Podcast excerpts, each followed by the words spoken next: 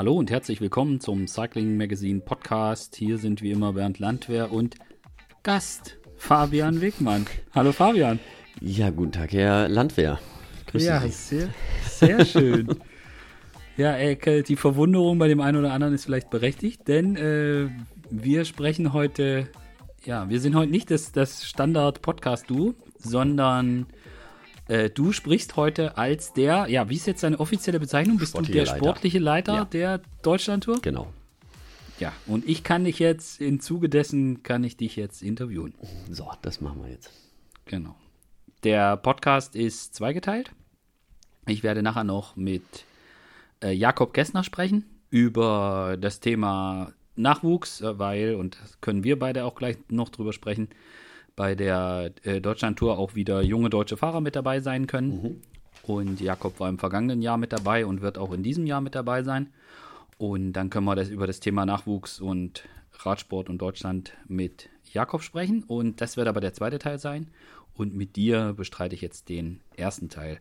Der Podcast wird auch heute wieder von Castelli präsentiert. Herzlichen Dank an dieser Stelle. Und ich steig mal direkt so ein, Fabian. Ähm, sag mal, was habt ihr denn für eine schöne Strecke gebaut? Bist, bist du zufrieden, so wie sie jetzt dasteht? Ist äh, Albrecht Röder ja. hat nämlich gestern verraten bei der Pressekonferenz, dass er immer meinte, oh, da kann man hier schön langfahren und du mal gesagt hast, nee, durchs Tal fahren wir nicht, ich brauche noch einen Berg. äh, ich, ich konnte mir das bildlich vorstellen, wie ihr da im Auto die Strecke abfahrt und Albrecht sagt, hier ist doch eine schöne Straße, da müssen wir nicht viel sperren, da können wir das so und so machen, wir bleiben hier. Und du gesagt hast, nee, nee, wir brauchen noch, wir müssen hier jetzt rechts noch den Berg hoch, lass mal gucken, ob da was geht. Hat Albrecht das, stelle ich mir das richtig vor? Ja, das ist ja immer, wo man gerade steht, ne? genau wie du schon gesagt hast, also die die Strecke mal hier mit Albrecht Röder zusammen und ähm, wir haben ja erstmal die Vorgaben, welche welche äh, die Städte bewerben sich beziehungsweise werden ausgewählt und unsere Aufgabe ist es dann diese Strecken zu verbinden und dann hat man mal äh, mehr Möglichkeiten und mal hat man weniger Möglichkeiten. Ich bin jetzt unterm Strich super zufrieden äh, mhm. mit der Strecke. Ich ich finde sie sehr cool und ähm, ich hoffe, dass sie auch Anklang bei den, äh, bei den Fahrern und bei, bei den sportlichen Leitern oder bei den Teams ähm, findet und dass sie auch, ja, ähm, die, die, Strecke dementsprechend nutzen. Ich meine, das ist ja immer, ähm, man kann das planen und machen und tun und dann ähm, dieser schöne Spruch, ähm, die Fahrer machen das Rennen oder, ne? Ja. Das Runde muss ins Eckige, das so ein Spruch ist das ja. Aber es ist, ist halt viel Wahres einfach dran und es ist einfach so. Aber ähm, wir haben den Fahrern, denke ich mal, genug Möglichkeiten gegeben, äh, da ein spannendes Rennen rauszumachen. War es auch die, also wie habt ihr euch diesmal ausgerichtet mit dem Bauen des Parcours? Also war es wieder so Klassikerrichtung plus die Bergankunft im Schauensland? Genau, also in erster Linie, wir wollen jetzt auch nicht, nicht von diesem Klassikerkurs auch gar nicht abweichen. Ähm, mhm. Der Schau ins Land, der bot sich einfach an. Ich meine, äh, das ist Deutschland deine Tour. Äh, wir, man kann ja, jeder Fan kann ja auf die Seite gehen und auch Vorschläge machen. Und äh, mhm. der Schau ins Land, ähm, der war ganz, der ganz oft. genau. Und ich glaube, wenn wir ähm, in Freiburg starten und da äh, irgendwo auch in der Nähe Ziel gemacht hätten oder machen, ähm, und dann nicht den Schauensland mit reinnehmen, ähm, wo es ja, ja viele ähm, jeder Männer, die, die sich da probieren, auch an den Zeiten, die zu knacken. Ja, da gibt es ja. ja ne, diverse Rennen auch hoch. Und ähm, wenn wir das nicht gemacht hätten, dann wäre das, glaube ich, äh, ja, daneben gegangen. Und deswegen haben wir den mit reingenommen. Ähm, und äh, es ist mal eine Besonderheit, aber es ist jetzt nicht das Ziel, jedes Jahr eine, so eine Bergankunft einzubauen erstmal. Mhm. Ähm, ich glaube, trotz dieser Bergankunft ist sie immer noch, äh, ist es immer noch relativ offen. Ähm, denn ja. auch dann ähm, eben erstmal die ersten beiden Etappen sind schon nicht ganz einfach, gerade das Finale und dann die ähm, die Schlussrunden in Stuttgart sind auch sehr schwer, was wir ja auch im ersten Jahr schon, ähm, ersten Jahr der bestehende Deutschland-Tour gesehen haben, äh, dass es da ganz schön auseinandergehen kann. Ja. Äh, hat dir das geholfen, so dadurch, dass durch deine Kommentatorentätigkeit in der ARD bei der Tour de France als Experte, weißt du ja auch so ein bisschen, hast du ja so einen Einblick, was so Fernsehen und so braucht. Also ist das was, was da was dir da hilft oder euch hilft beim Planen der Strecke? Oder machst du das nach einer, nach einer sportlichen Vorgabe oder macht ihr das nach einer sportlichen Vorgabe? Ja, das hilft oder das, bestätigt ja auch immer das, weil ähm, mhm. ähm, ich muss ja ehrlich gestehen, früher bin ich eher die Rennen gefahren und ähm, da war mir das eigentlich ziemlich egal, wie spannend die im Fernsehen sind, weil ja. da habe ich einfach auf mich geguckt, auf Steam geguckt und wir wollten möglichst gewinnen. Und ob du jetzt spannend gewonnen hast oder, oder unspektakulär, mir als Fahrer komplett egal. Als Fahrer kennst oder nimmst ja. du das sowieso immer spektakulär wahr, weil das ist ja Radrennen, ne? Und ja. du fährst da, auch wenn es langsam aussieht, ja, so eine Sprintetappe auf den letzten äh, zwischen Kilometer 20 und 10, und wenn du da mit 60er lang fährst und ein breites Feld ist, dann sieht das alles äh, recht unspektakulär aus. Im Rennen geht's aber, also im Feld geht's ganz schön ab. Von daher, ähm, war mir das als Fahrer immer komplett egal. Jetzt ist es natürlich was anderes. Jetzt freue ich mich, wenn da wirklich äh, Action ist und wenn mhm. attackiert wird, aber dann muss die Strecke natürlich dementsprechend sein. Und ähm, ja, klar, das hat natürlich schon geholfen und ähm, ich weiß halt auch als Fahrer aus der Vergangenheit, ich war ja auch so ein Fahrertyp. Ähm, ich war jetzt nicht der langsamste, aber ich brauchte eine kleine Gruppe, um irgendwie ja. vorne zu landen oder ähm, ja, nur so 40 Fahrer, 50 Fahrer oder sowas. Und ähm, ja, um das zu realisieren, ähm, weiß ich halt, wie man, wie, wie man sowas, äh, wie man so eine Strecke dementsprechend baut, wenn man natürlich auch ähm, die Möglichkeiten dazu hat. Das ist ja wieder das andere. Äh, deswegen, wenn, wenn Albrecht sagt, hier mal rechts hoch und mal links hoch und man könnte auch geradeaus, dann, dann ist es genau dessen geschuldet, dass ich dann äh, nochmal ein bisschen Action drin haben will. Mhm. Lass uns mal kurz über die Strecke sprechen. Also los geht's in Weimar und das ist ein Novum äh, für die neue Deutschlandtour, dass es einen Prolog gibt. Genau. Der ist nicht besonders lang und vermutlich wird es auch keine riesengroßen Abstände geben oder wie schätzt du das ein? Genau. Und das ist auch, äh, das ist auch gewollt. Also mhm. ähm, wir hatten ja sonst auch immer die Teampräsentation, die fällt äh, dann aus, weil im Grunde genommen ja jeder Fahrer ähm, ja, die starten ja mit einer Minute Abstand. Jeder Fahrer wird ja einzeln präsentiert. Jeder Fahrer kann sich da einschreiben und äh, hat dann die Möglichkeit, da oben zu stehen und der, der Sprecher kann, kann die Fahrer da einzeln vorstellen. Und ähm, dann können wir die Trikots auch schon vergeben und ähm, ich habe so kurze Prologe immer sehr gut in Erinnerung, denn ähm, man als Fahrer muss man am Tag vorher sowieso fahren. Man muss auch äh, mal eine kleine Belastung fahren. Und deswegen passt so ein Prolog eigentlich super rein mhm. in die ganz normale Vorbereitung auf, auf eine Rundfahrt. Also es ist ein Teil quasi, es ist ein Teil der Rundfahrt, ne, klar, es wird auch mhm. richtig Radrennen gefahren, aber es gehört auch, ähm, ja, es, es, es kommt den Fahrern auf jeden Fall entgegen. So. Mhm. Und ähm, wir haben gesagt, wir machen das mit normalen Rädern, ohne Zeitfahrräder. Zeitfahrräder sehen natürlich immer ein bisschen spektakulärer aus und ähm, ja, da kann man ins Detail gehen. Aber ich weiß auch, dass das ein Riesenaufwand ist für die Teams und ähm, ja. den wollten wir da so ein bisschen entgegenkommen.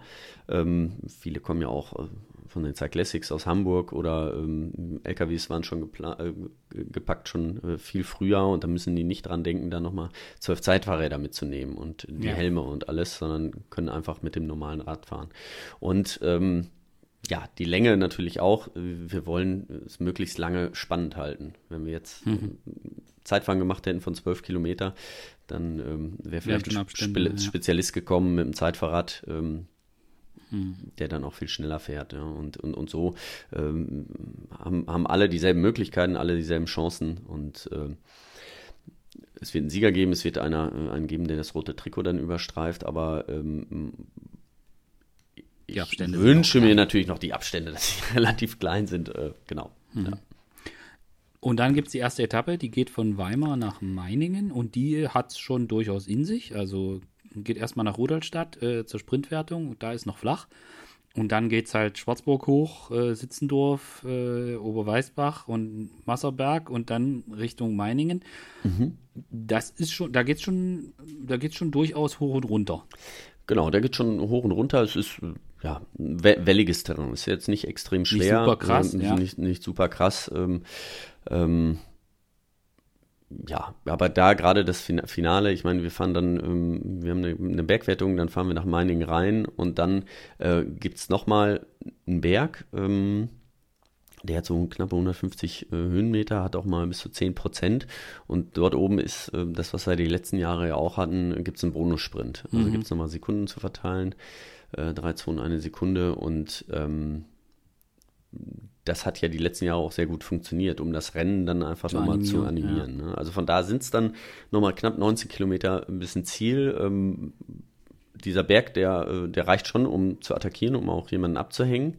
Aber mhm. es wird dann schon eng, ähm, das dann ein bisschen Ziel zu schaffen. Und das ist ja dann das Spannende. Ja? Also das erhoffe ich ja. da auch wieder eine Gruppe geht und äh, hinten rein sich die Sprinterteams ein und entweder kriegen sie sie oder nicht. Ja, und ich persönlich jetzt meine Einschätzung ist jetzt, wenn ich mir den weiteren Verlauf angucke, wäre es jetzt auch nicht so schlimm, wenn man da eine Sprintentscheidung hätte. Ja.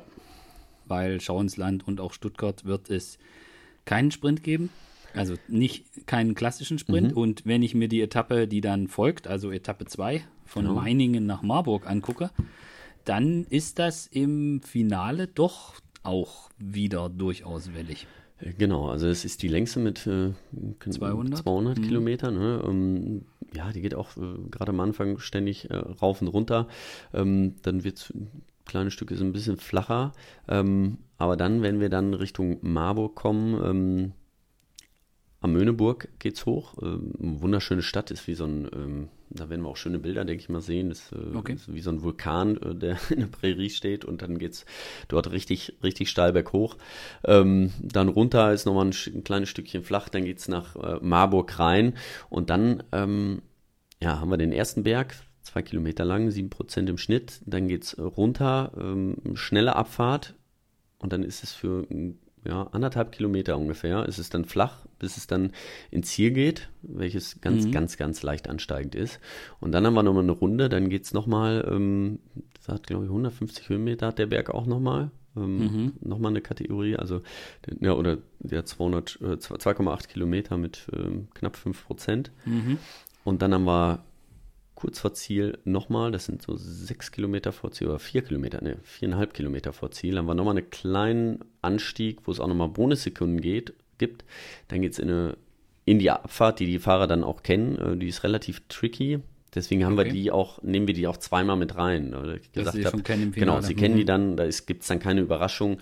Ähm, wenn wir die jetzt so einfach mit reingenommen hätten, ähm, das war zum Beispiel nämlich auch ein Thema. Also da haben wir wirklich lange Zeit rumgebastelt und da habe ich gesagt, ja, aber wenn man, die ist tricky, aber wenn die Fahrer die 20 Kilometer vorher schon mal sehen, ähm, dann mhm. haben sie keine Überraschung. Dann wissen sie, wo ja. es denn lang geht und dann, ähm, dann kann man von einem Profi eigentlich erwarten, dass er da auch äh, gut runterkommt. Ja. Okay. Ja, bis es dann ins Ziel geht. Und ähm, wie gesagt, dann ist äh, vier Kilometer oder viereinhalb Kilometer vor Ziel der letzte kleine Hügel und der reicht schon aus. Also wenn man da oben, weiß nicht, zehn Sekunden hat, ähm, dann kann man da schon ins Ziel äh, mit reinnehmen. Mhm. Ja. Etappe 3 ist dann die angesprochene Freiburg-Schauensland-Etappe. Genau. Dein altes Trainingsrevier. Äh, Recht kurz, hat nur 148 Kilometer, 149. Genau. Mhm. Ähm, Aber ihr nehmt touristisch auch schön mit. Ich also, meine, Freiburg-Schauensland könnte man auch äh, innerhalb von direkt fahren. 14 Kilometer machen.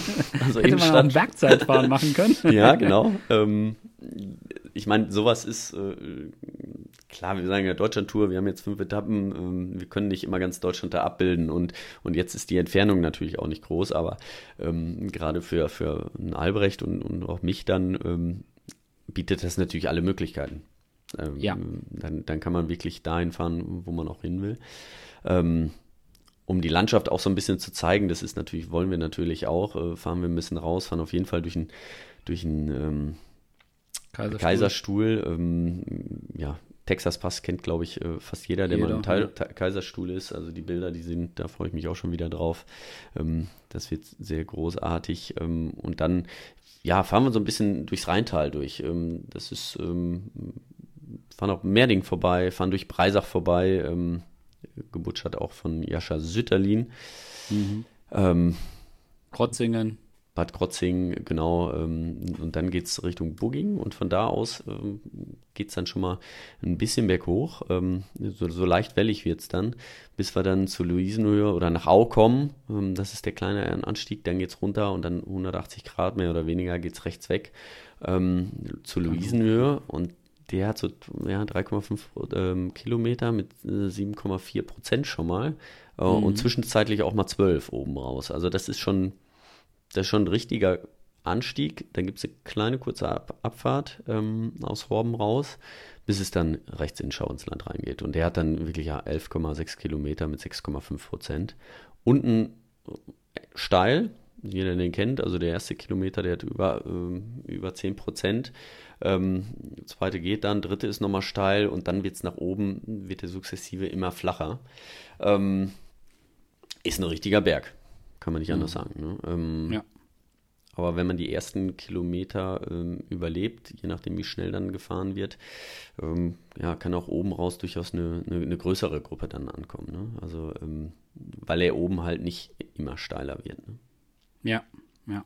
Ja, also wir haben ja beide eine Zeit lang in Freiburg gelebt mhm. und äh, auch die Runde nat bietet natürlich, also das ist ja auch ein Interessenpunkt von den Städten, die sich für die Deutschlandtour bewerben, dass sie zeigen können, die Region, äh, wie schön es da ist. Genau. Und da habt ihr natürlich mit der Runde, also gerade Kaiserstuhl und Breisach und Co., äh, auch der Horbenschlenker kann man sich mir gut vorstellen, dass da vielleicht aus dem Helikopter schöne Bilder gibt und so. Also ich glaube, dass auch touristisch ist das eine schöne, eine schöne Etappe. Ja, das und ist ja auch unser Ziel. Ne? Wir wollen ja auch, ich meine, das ist ja bei der Tour de France ähnlich. Wir Klar. wollen ja dann unser schönes Land zeigen irgendwie ne? und dafür ja. auch, auch, auch ruhig Werbung machen. Ne? Also das ja. ist ja auch äh, absolut legitim und das wollen, wollen wir ja auch, dass die Leute einfach sehen, ähm, wie schön kann das Radfahren in verschiedenen Regionen sein. Ne? Und ja. wir haben ja schon recht viele Regionen mittlerweile in Deutschland abgeklappert und ähm, deswegen ist das schon eine schöne Ecke da unten. Ja. Ja, auf jeden Fall. Und das, was äh, fand ich eigentlich ganz gut, ähm, bei der Pressekonferenz, Maximilian Schachmann, äh, ich habe ihn dann so gefragt, was er denn denkt, für was für ein Fahrertyp das ist, der dann da quasi die Deutschlandtour gewinnt bei dem Parcours. Also natürlich auch so ein bisschen meine Frage implizierte so ein bisschen, mhm. ist das quasi der Bergfahrer, der da am Schauensland gewinnt, mhm. der, der wird dann auch die Deutschlandtour gewinnen. Und Max sagte dann auch so, naja, er ist sich nicht ganz sicher, äh, weil es könnte auch eher so ein Puncheur, Allrounder-Puncheur sein, der vielleicht den Schau ins Land überlebt und da nicht so viel Rückstand kassiert und vielleicht auch bei den Etappen vorher sich schon ein kleines Polster verschafft hat. Mhm. Äh, und mit der, und da kommen wir jetzt zu, mit der Schlussetappe dann da in Stuttgart, mit dem Herdweg, den du ja auch noch sehr gut kennst genau. von der WM, ähm, mit den Schlussrunden, das ist nicht ohne. Und das haben wir ja auch das letzte Mal gesehen bei der Deutschlandtour, als in Stuttgart Finale war. Da kann noch relativ viel passieren. Und ähm, da sind auch, also das kann auch sein, dass, also klar, eine Minute wird man am Schlusstag vielleicht nicht mehr ähm, geregelt kriegen, aber wenn dann noch ein paar Fahrer innerhalb von Sekunden sind, dann kann sich da am Schlusstag schon noch einiges tun. Genau, genau. Und das ist ja auch, also ich sag mal, so ein klassischer Bergfahrer ist ja vielleicht nicht der, der im, Prolog ähm, viel rausfährt und, äh, ja. und dann vielleicht auch nicht so unbedingt ähm, am Herdweg, ähm, der mhm. ja auch super steil ist, äh, ganz kurz ist. Ähm, ja, und dann, wenn man dafür insgesamt vielleicht schon mal 30, 35, 40 Sekunden gesammelt hat, dann reicht es vielleicht, ne? Auch den ja. äh, am Schau ins Land. Und das also ist natürlich das ist, ja. ähm, das sind ja alles so zum Beispiel, ich meine, wir, wir äh, orakeln ja ständig, ne? Und ja. hinterher kommt es immer anders, deswegen äh, lassen wir uns da überraschen. Aber ich, ich glaube, ähm, aus dem, was wir so an, an der Topografie haben, was uns gegeben ist, mhm. haben wir da äh, ja, hoffentlich alles sehen wir hinterher.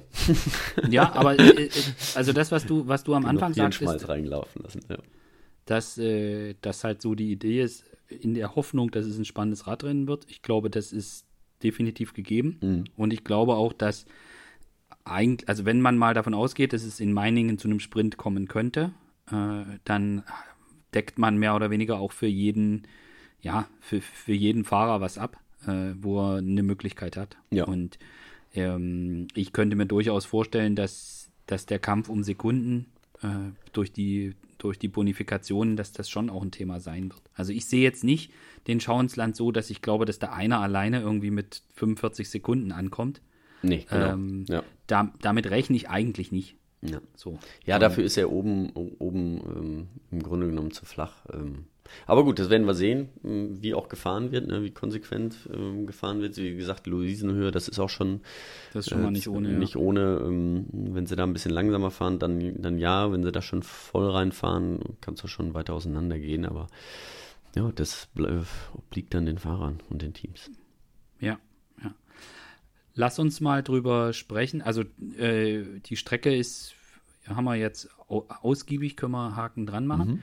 Ähm, wir haben in diesem Jahr wieder, also es sind äh, 14 Virtual-Mannschaften, wenn ich es richtig weiß. Genau. Äh, wir haben nur zwei Pro-Teams, weil drei Conti-Teams äh, am Start sind und eine Nationalmannschaft dabei ist. Genau, so ist es. Ähm, und die Nationalmannschaft ist da, also wie, kannst du dazu sagen, wie die, also wer nominiert da und wie wird die aufgestellt? Also läuft es über den BDR oder? Ja, es ist natürlich so, äh, es ist ja immer, immer schwierig. Wir haben, ähm, haben ja sechs oder sieben äh, Conti-Teams in Deutschland. Ähm, wir haben nicht für alle Platz. Also wir haben dieses Jahr nur 20 Teams, das ist, ist dieses Jahr einfach so.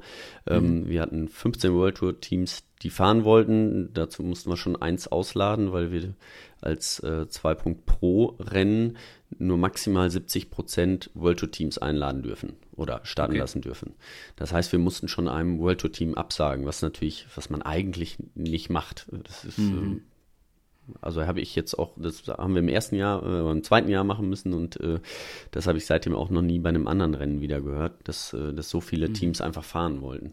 Ja. Ähm, das ehrt uns natürlich, das ist schön, aber es ist natürlich auch schade, wenn man das so machen kann. Ähm, dafür bleibt natürlich dann extrem wenig Platz für, für ähm, Pro-Conti-Teams ja, ähm, oder Pro-Teams.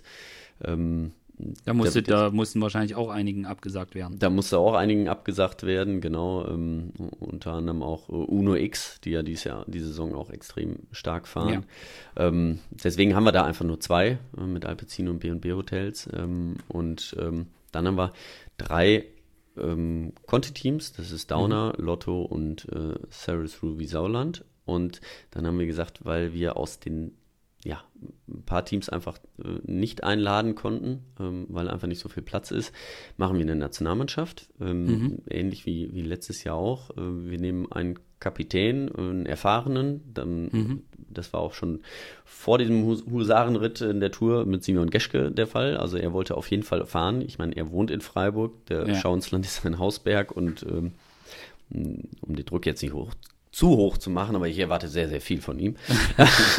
ja, und er ist halt auch einer der, ja, der erfahrensten ja. und der, best, der besten deutschen Radsportler seit vielen, vielen Jahren. Genau, und ich meine, natürlich ist umso schöner, dass er auch sehr gut jetzt bei der Tour gefahren ist. Ja. Und ich glaube, ähm, ja, mit den äh, fünf Nachwuchsfahrern, die jetzt mit ihm da fahren dürfen, äh, die werden ihn alle beobachtet haben bei der Tour und auch äh, zu ihm aufschauen. Und ähm, ich glaube, das ist nochmal was ganz Besonderes für solche Fahrer, ähm, ja, mit Simon äh, in einem Team fahren zu dürfen. Ne? Und, okay. und, mal vielleicht von ihm, entweder für, für ihn zu fahren oder von seiner Erfahrung zu profitieren oder einfach, hm. mit ihm so ein Rennen zu bestreiten. Und, äh, und, und, und wer, wer, wie läuft dann diese, diese Nominierung für die Nationalmannschaft? Also wer kümmert sich darum? Wie, wie läuft das? Also das macht Ralf, Ralf Grabsch, der Nationaltrainer, ne? Okay, also der, also das läuft über, über genau. die, also ja. okay, über Grabschi. Okay. Also wir haben mhm. den Teams gesagt, die, ähm, äh, die nicht berücksichtigt wurden, ähm, dass sie sich mit äh, Ralf in Verbindung setzen und dann gucken, welcher Fahrer von ihnen vielleicht äh, dort in Frage kommt. Und dann hat er eine Auswahl getroffen. Okay, mhm. Mhm. okay. Ja. Und somit hoffe ich, dass wir da einigermaßen, ja, ähm, den Fahrern, den jungen deutschen Nachwuchsfahrern einfach eine Bühne bieten können, ne? so wie es, äh, wie sie sich das erhoffen. Ja. Ja, ich glaube, also im vergangenen Jahr war das, glaube ich, mit der Na Nationalmannschaft, zumindest was ich mitbekommen hatte, war das ziemlich erfolgreich. Also ich hatte auch zum Beispiel mit Henry Ulich drüber gesprochen mhm. und äh, auch mit Jakob äh, Gessner, der im vergangenen Jahr in der Nationalmannschaft mitgefahren ist. Ähm, ich glaube schon, dass das was in dieser Konstellation was ist, was äh, klar, jetzt bei Mannschaften, die ein Virtual Team haben und ein Development Team und wo es da eine gewisse Durchlässigkeit gibt, äh, ist das vielleicht nochmal eine andere Geschichte. Mhm. Aber von Fahrern, die jetzt in einem normalen deutschen Conti-Team fahren, äh, dann in so einer Nationalmannschaft mit jemandem wie Simon oder im vergangenen Jahr mit, äh, mit John. Und Jonas, genau, Jonas Rutsch. Und Jonas Rutsch noch äh, im vergangenen Jahr. Das ist, glaube ich, schon, äh, das ist dann schon, glaube ich, auch eine ganz gute Sache. Ja. ja. Und, genau, ja. und ähm, klar, wir haben es ja gesehen, also wir können, können nicht alle ähm, alle äh, Conti-Teams da einladen, aber ähm, wir hoffen, dass wir jedem mal einfach die Chance geben und jedem Fahrer dann einfach die, die Möglichkeit mal bieten können und jedem Team auch sich dort zu zeigen. Ja. Ähm, wie schätzt du das, also wie schätzt du das ein? Wir haben vorhin drüber gesprochen, äh, dass, also hast du schon einen Fahrer im Kopf, wo du dir vorstellen könntest, dass also dass der, wo du sagst, das ist für dich ein Favorit, weil ich meine, du kennst die Strecke jetzt wirklich extrem gut. Also ist das schon so, ja. dass du da jemanden vor Augen hast in der Konstellation oder ist das? Ja, also Maximilian Schachmann in Topform auf jeden Fall, ne? Mhm. Ähm, der, ähm, ist jemand, der vielleicht nicht die Bergankunft gewinnen kann, aber ähm, der auf jeden Fall äh, zwei andere Etappen davon gewinnen kann ne? ja. ähm, in Topform und, und da vielleicht auch die Sekunden aushalten kann. Also so ein, so ein Fahrer. Für Nils wird es verdammt schwer, das zu, ähm, zu wiederholen. Mhm. Ähm, ja. Lennart Kemner, äh, bin ich mal gespannt. Ähm, der ist ja extrem offensiv gefahren bei der Tour, aber äh, da, auch da haben wir gesehen, ähm, wenn das zu offensichtlich ist, äh, dass er will, dann fahren immer auch alle hinterher und dann wird es auch ja. schwierig für ihn. Ne? Ja. Aber im Endeffekt, äh, also ich meine, wir hatten, wir hatten ja in der Vergangenheit oft vor der Deutschlandtour so ein bisschen hin und her spekuliert und irgendwie eine Überraschung gibt es dann schon immer jedes Mal. Genau. Aber auch so ja, Nationalmannschaft, Simon Geschke. Also ähm, der kommt ja. sehr gut die Berge hoch und ähm, er kann ähm, Lüttich und Amstel kann er auch ganz vorne landen. Also das heißt, dass er da auch, das wissen wir auch, dass er äh, recht zügig ist da und auch an den kurzen, knackigen Anstiegen gut rüberkommt. Und ähm, ja, das ist, äh, er ist nicht schlecht im Zeitfahren. Gut, der Prolog ist nicht lang, da wird er nicht viel verlieren auch. Von daher hm. Äh, solche Fahrertypen. Ja. ja. ja. Und wir hatten es, also ich, ähm, mit Mate Moritz und äh, Jasper Stuyven und Nils Polit hatten wir ja schon eine gewisse, so eine, so eine Klassiker-Vorgabe. Äh, mhm. Vielleicht ändert sich das ja diesmal. Ja. Das ist diesmal vielleicht mehr äh, so ein Ardennen oder vielleicht sogar ein Bergfahrer wird. Genau, das könnte durchaus sein. Wie viele Leute haben dich schon angerufen von Teams und wollten genaue Details und Tipps für die Strecke wissen? Gibt es da sowas? Ruft dich dann mal? Ja, ja, ja, ja, doch, doch. Äh, ja? Ja, okay. ja, gab, gab, gab schon einige. Ähm, oh, ich weiß nicht, wie, wie viele waren es? Sechs, sieben waren es mit Sicherheit, ja. okay. Spannend. Ja. Spannend. Sehr spannend. Okay. Aber gut, die, die, die Strecke ist ja auch äh, schon länger bekannt und von daher, ähm, die Teams haben ja auch ihre Möglichkeiten, ne? Also ja. äh, Veluvia, whatever, also da äh, ist sie drauf und da kann jedes Team auch schon mal drauf gucken. Ja, und es ist ja, also man hat ja auch die Möglichkeit, also gerade was die deutschen Fahrer betrifft, äh, hat man ja schon die Möglichkeit, sich die ein oder andere Etappe dann mal anzugucken. Genau. Wenn man das, wenn man das möchte im Training. Genau, so und ist es. Ich meine, mit Stuttgart das Finale, das kennen einige, die schon gefahren sind. Mhm. Äh, die, die kennen das. Und ähm, ja, ich, ich glaube, da und schau ins Land, das, wen das interessiert. Ich weiß auch von einem Fahrer, der auch extra nochmal hochgefahren ist. ja. Also ist schon, äh, gibt schon den einen oder anderen, der echt motiviert ist. Ja, macht schon Sinn. Also, äh, genau. Also vor allem auch Luise nur höher da, äh, durchs Katzental mhm. durch. Ähm, das Weinberg zum Beispiel, den bin ich, äh, obwohl ich da elf Jahre gewohnt habe, nicht einmal hochgefahren. Weil das kommt halt, du kommst von der anderen Seite daran und wenn ich in Schausland gefahren bin, bin ich immer von meiner Seite daran gefahren und nie von der anderen. Ähm, also ich wusste, dass es da hochgeht, bin aber selber nie da hochgefahren. Ne? Hm, hm. Ja, es äh, kann ich, kann, also ich bin da eh nicht so hoch, ich bin lieber Richtung, Richtung äh, Richtung Texas Pass oder so. Aber dann links oder rechts weg, kurz vorher. Kann, ne? Ja, ja, kurz vorher schnell in, in die Strauße. ja, oder um den Kaiserstuhl drumherum. Ja, das war auch, ist eine sehr beliebte ganz, ganz mit gefahren. Familie wahrscheinlich mhm. auch das eine oder andere Mal gemacht. Ja, auch im Training. Also wenn im Winter, wenn's, wenn wenn es kühl war und flach und so, dann ähm, ganz oft Einmal. drumherum. Das war eine, ist eine ganz typische Runde, ja. Ja, ja, ich bin, ich bin auf jeden Fall gespannt. Also auf die Etappe, äh, also für mich ja sowieso ähm, sehr interessant, weil die Thüringen-Etappe kenne ich auch ganz gut, weil da habe ich ja studiert. Mhm. Und in Freiburg habe ich eine Weile gewohnt und in Stuttgart Stimmt, wohne ich gerade, sitze ich gerade. Äh, also für, für mich ist das eigentlich wieder eine super, habt ihr gut gemacht. Ja. für mich ist, ist, ist echt eine gute, eine gute Sache. Ja, ja cool. Ähm, danke dir. Bitte. Und äh, ja, wir sehen uns dann äh, in, in Weimar. Aller spätestens. Genau. Alle, ja, freue mich drauf. Freue mich, wenn, wenn viele von euch auch äh, zuhören an der Strecke steht. Ähm, ich glaube, da kann man sich drauf verlassen. Also was ich schon mitbekommen habe, ja. äh, und ich wurde auch schon von vielen gefragt und ich bin mal gespannt, wie, also mein Wunsch ist natürlich schon auch der, dass hier in Stuttgart so viel los ist wie beim letzten Mal. Äh, ich meine, das war schon extrem. Mhm. Also muss man, muss man echt sagen. Und äh, gut, jetzt bei der DM gab es halt noch die Auflagen wegen Corona, aber da war auch relativ viel los an der Strecke. Also ich, am Schauensland, denke ich mal, wird eh viel sein. Freiburg sowieso. Ähm, Meiningen vermute ich, vermute ich auch. Marburg-Feld kann ich es jetzt nicht so einschätzen. Aber ich denke, hier in Stuttgart äh, hoffe ich, dass auch wieder eine tolle Kulisse ist. Ja. ja von daher, also das alle hinkommen. gut sein. Ja. Sehr gut. Alles klar. Gut, dann bis nächste Woche. Bis nächste Woche. Ciao, ciao. Danke. Ciao.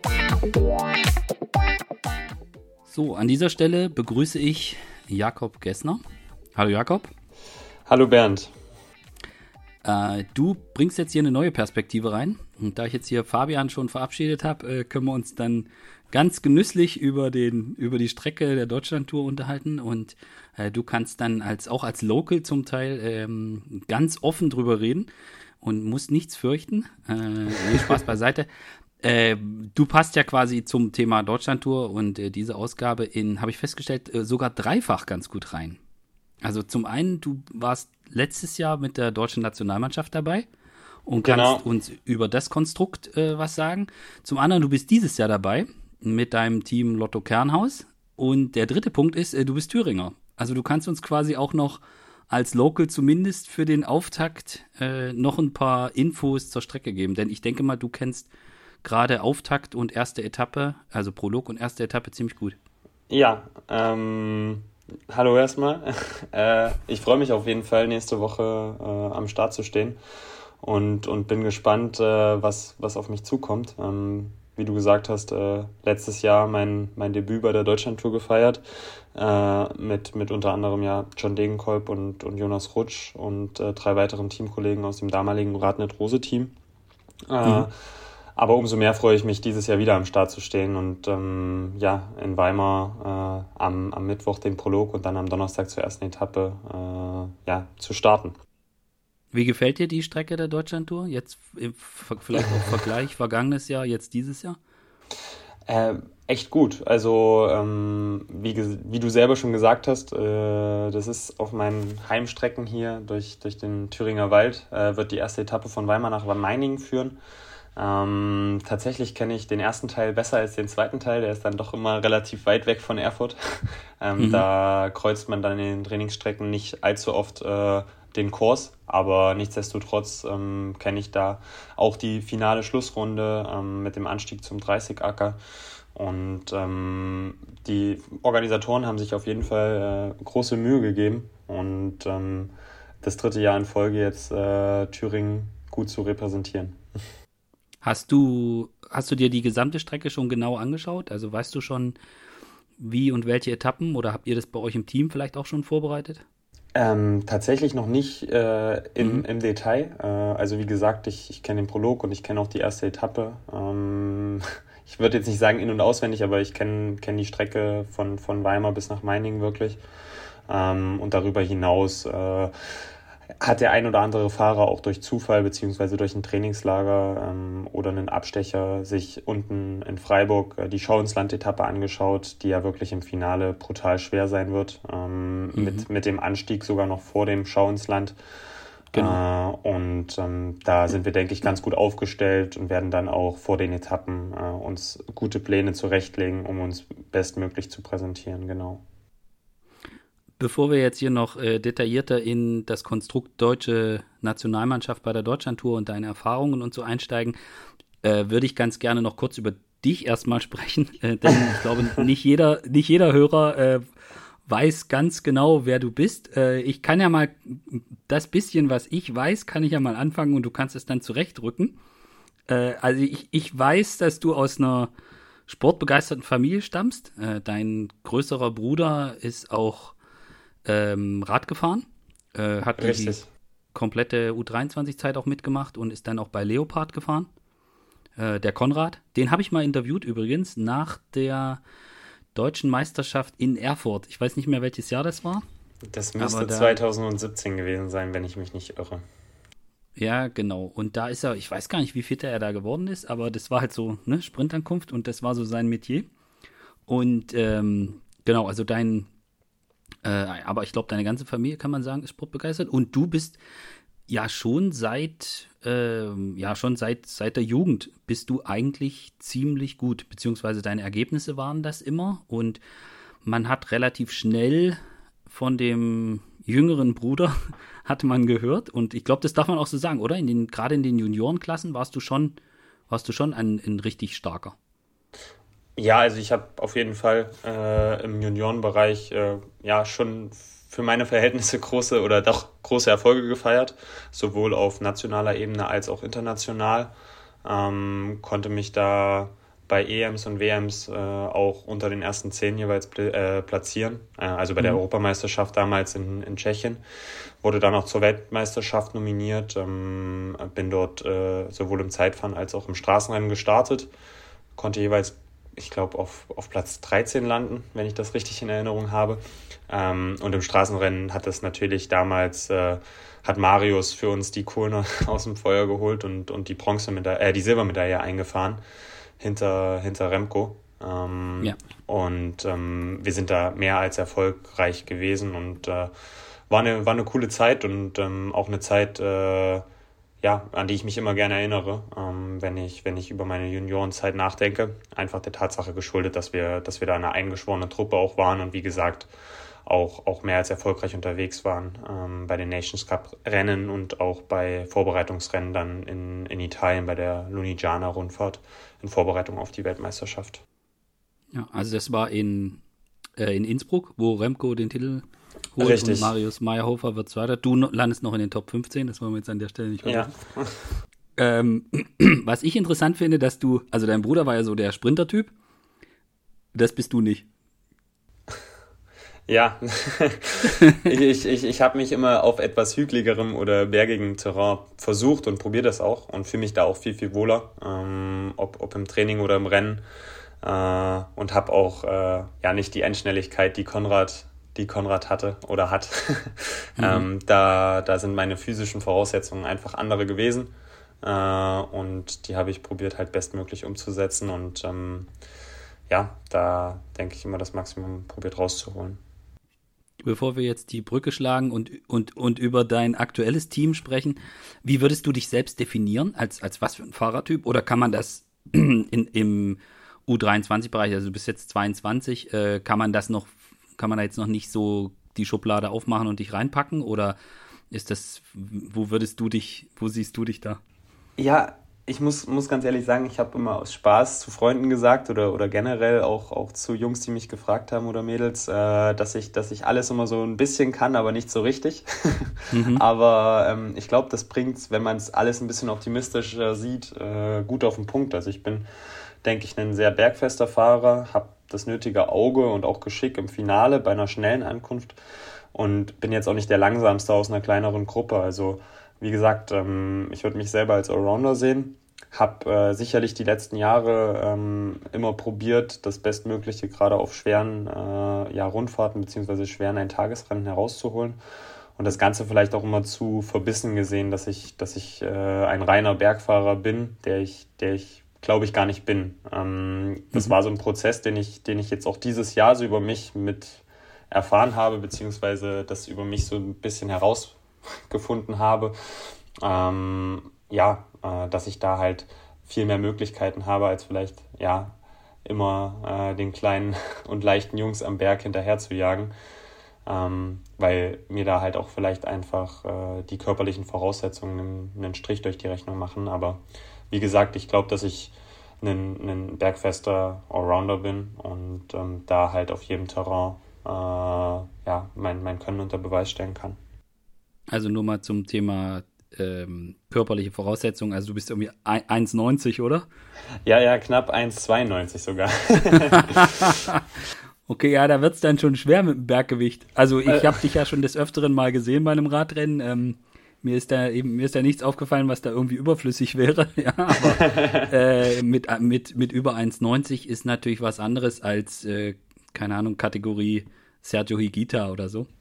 Richtig. Äh, da, da kann man das, kann man das gut nachvollziehen. Ja. Wie gesagt, ich glaube auch einfach, dass ähm, sich da in den vergangenen Jahren ähm, der Spielraum einfach oder der, der Spielraum ist da einfach da, dass man sich in der U23-Phase da noch nicht so spezialisieren muss, dass man da einfach auch offener sein kann ähm, und sich noch gar nicht so einschränken sollte, weil das halt auch Auswirkungen darauf hat, äh, wie du Radrennen fährst äh, und diese mhm. bestreitest. Ähm, deswegen, äh, die Jungs, die es schaffen, äh, aus der U23 beziehungsweise aus der U19 in die World Tour, in, in den Pro-Conti-Bereich, die werden dort dann schon ähm, ja, äh, die Schublade finden, in die sie am besten passen. Äh, ja. Und da muss man sich, denke ich, in der U23-Zeit noch gar nicht so zu 100 Prozent festlegen und das äh, zu verkopft sehen.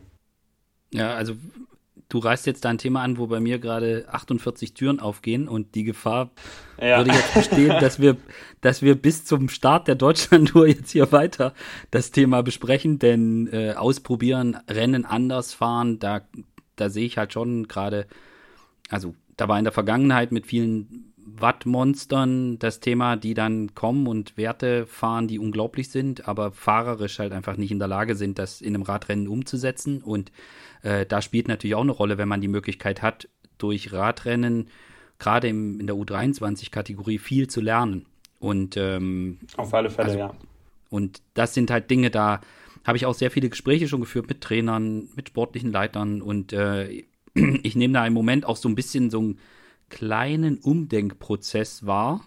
Äh, ich weiß nicht, ob die Tendenz so weitergeht oder ob das, ob es gar keine Tendenz ist, ob das zu viel jetzt ist, aber dass man noch verstärkt darauf setzt und ähm, das, was ich jetzt zum Beispiel über dich in Erfahrung gebracht habe oder weiß oder was mir so berichtet wurde, dass du halt auch jemand bist, der eigentlich eine die große Fähigkeit hat, die, die Rennen so zu lesen und aus den gegebenen Sachen, die du hast körperlich, durch deine durch das, ja, durch die Fähigkeit, Rennen zu fahren, zu gestalten, dann relativ viel rausholen kannst. Und äh, das ist natürlich eine bei einer Entwicklung, also ich weiß jetzt nicht, wie an welchem Punkt du in deiner Entwicklung stehst, aber äh, bei vielen Fahrern ist es so, mit Fabian habe ich da auch schon häufiger darüber diskutiert, äh, dass ja dann schon nochmal ein, ein Entwicklungsfortschritt körperlich da ist. Und aber das, was man an Rennen fahren können, wie es so schön heißt, äh, das ist halt sehr viel schwerer zu erlernen, wenn man das nicht aus den Nachwuchsklassen mitbringt. Auf alle Fälle. Ähm, da kommen ganz, ganz viele Dinge zusammen, äh, wie du selber sagst. Ich glaube, darüber könnten wir jetzt ein ganzes Buch schreiben oder uns bis nächste Woche unterhalten. Ähm, das sind ganz viele Dinge. Die Starterfelder in den Nachwuchsklassen werden kleiner, Talente werden gar nicht mehr so gefordert, eventuell wie vielleicht noch vor 10, 20 Jahren, weil die Starterfelder viel, viel größer waren. Und haben dann aber auch gar nicht die Möglichkeit, so zu lernen wie vielleicht ein belgisches Talent, das an einem Samstag oder Sonntagvormittag mit 200 Gleichaltrigen irgendwo an der Startlinie steht. Um das Ganze ja. vielleicht mal ein bisschen zu übertreiben. Aber das sind einfach ganz, ganz viele Dinge, die momentan im Wandel sind und was ja aber auch irgendwo ein Stück weit zu, zu der Geschichte oder zum Radsport gehört, weil, wie gesagt, das Rennen fahren, das hat sich verändert in den letzten Jahren, das wird sich aber auch weiter verändern. Also darüber ja. können wir, glaube ich, uns ganz, ganz lange unterhalten, aber das wäre, ja, das, das wäre wie wenn wir in eine Glaskugel schauen und, und prognostizieren wollten, äh, wie es in den kommenden Jahren weitergeht. Ähm, ja, also ich glaube, das wird sehr, sehr spannend, aber so richtig absehbar, wie alles kommen wird, das ist einfach zu schwer wahrscheinlich, ja. Ja, also ich glaube, dass das, dass dann, also Prozess ist zu viel gesagt, aber ich glaube, dass da schon die Teams, auch die Verbände, einen relativ großen Einfluss drauf haben, in welche Richtung sich das, sich das bewegen wird. Und Auf das alle Fälle, wird ja. Und das wird den Sport prägen. Also ähm, wir, wir sprechen ja an vielen Stellen über Wunderkinder und über die, die Probleme haben in, also es gibt ja, wenn man so mitbekommt, wer, was für Watt-Fabelzahlen teilweise äh, genannt werden, die getreten werden können äh, bei ja. einem Test. Und äh, wenn man dann sich die Ergebnisse anschaut, dann sieht das irgendwie anders aus. Und dieser Lernprozess, sich auch in nicht nur im Feld zu bewegen, sondern auch das Rennen zu verstehen, was als nächstes passiert und äh, solche Sachen, das, das ist halt was, das kommt zum einen über die Erfahrung, aber das kommt auch durch das, welche Ausrichtung hat dann eine Mannschaft, wie sehr kann man das äh, trainieren, wo hat man die Möglichkeit, über einen Verband vielleicht in, mit einer Nationalmannschaft bei, bei einem großen Rennen mitzufahren, wo das Niveau ein anderes ist als, als bei einem kleineren äh, Nachwuchsrennen, wie du sagst, wo das Starterfeld sehr, sehr klein ist. Also das ist ein sehr, sehr komplexes Thema und das ist richtig, man weiß im Moment nicht so genau, wohin das gehen wird. Ja.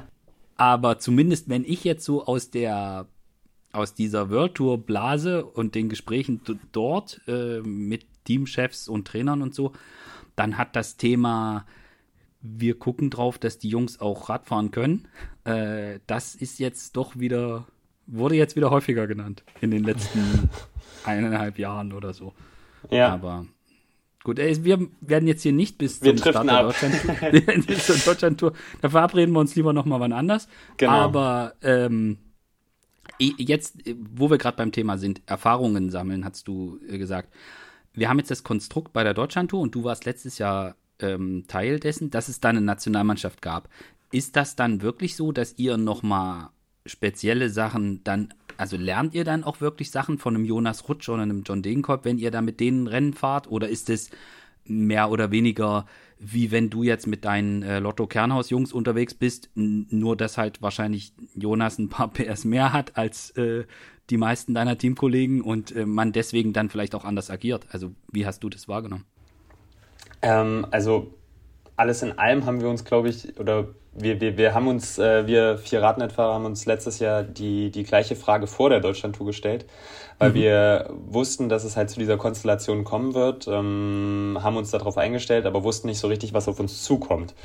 Und waren dann doch sehr überrascht, äh, wie, wie locker und wie cool die Atmosphäre einfach vor dem Start der D-Tour war, aber auch wie professionell und ähm, wie ja einfach auch äh, ja dann doch auch angespannt ähm, wir alle sechs in die erste Etappe gestartet sind. Ähm, die beiden Jungs, die, die haben sicherlich probiert, ähm, uns möglichst viel mitzugeben, gerade auf den zwei ersten Etappen und der ersten Etappe, die ja enorm von Wind geprägt war äh, mhm. und damit auch sehr nervös war. Ähm, und wir vier ähm, haben natürlich die Ohren gespitzt und äh, möglichst viel probiert aufzusaugen einfach. Also alles in allem war es, glaube ich, ein sehr, sehr gutes Miteinander wo wir natürlich einfach auch von der Erfahrung, vor allem von John, aber auch von Jonas profitiert haben, die das gar nicht von oben herab probiert haben, mhm. an uns weiterzugeben, sondern wirklich wie so, wie so Lehrer oder wie ein großer Bruder, der, der probiert, ähm, ja, das Beste für, für den Nachwuchs rauszuholen. Das waren Kleinigkeiten, die einfach dann, ja, vor allem den Henry Ulich auch, glaube ich, aufnehmen konnte ähm, der, der auf der ersten Etappe einen großen Fehler gemacht hat in der Gruppe, sich unterverpflegt hat, äh, wie in ein Loch gefallen ist und ähm, das Ganze dann aber auf der dritten Etappe besser machen konnte und äh, mit der roten Startnummer be belohnt wurde. Also das waren so Kleinigkeiten, ähm, die, die im Rennen, vorm Rennen, aber auch nach dem Rennen einfach äh, von, von den beiden Jungs an uns weitergegeben worden sind. Ähm, aber in einer ganz lockeren Atmosphäre und ähm, ja, ich glaube, wir vier haben, haben einen guten Job gemacht, äh, haben, haben die zwei Jungs unterstützt, wo wir konnten. Ähm, Gerade John auf den ersten Etappen, beziehungsweise dann auch Jonas. Und ähm, das, was mir, mit, mir mitgeteilt wurde, äh, war auf alle Fälle, dass beide Jungs happy waren. Und ähm, mhm. das waren wir auf alle Fälle auch.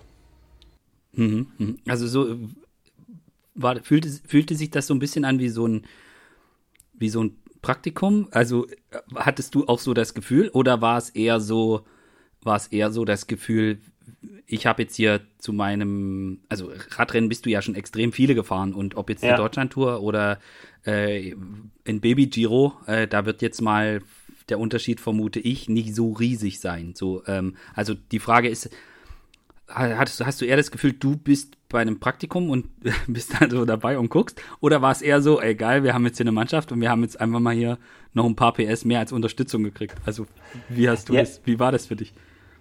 Also, uns war ja von vornherein eigentlich klar, ähm, wir wollten die beiden oder ähm, sind, sind für die zwei Jungs gefahren, äh, für John und für Jonas und mhm. haben, haben unsere Ambitionen auch dafür hinten angestellt, was, was glaube ich auch selbstverständlich ist in der Konstellation, mhm.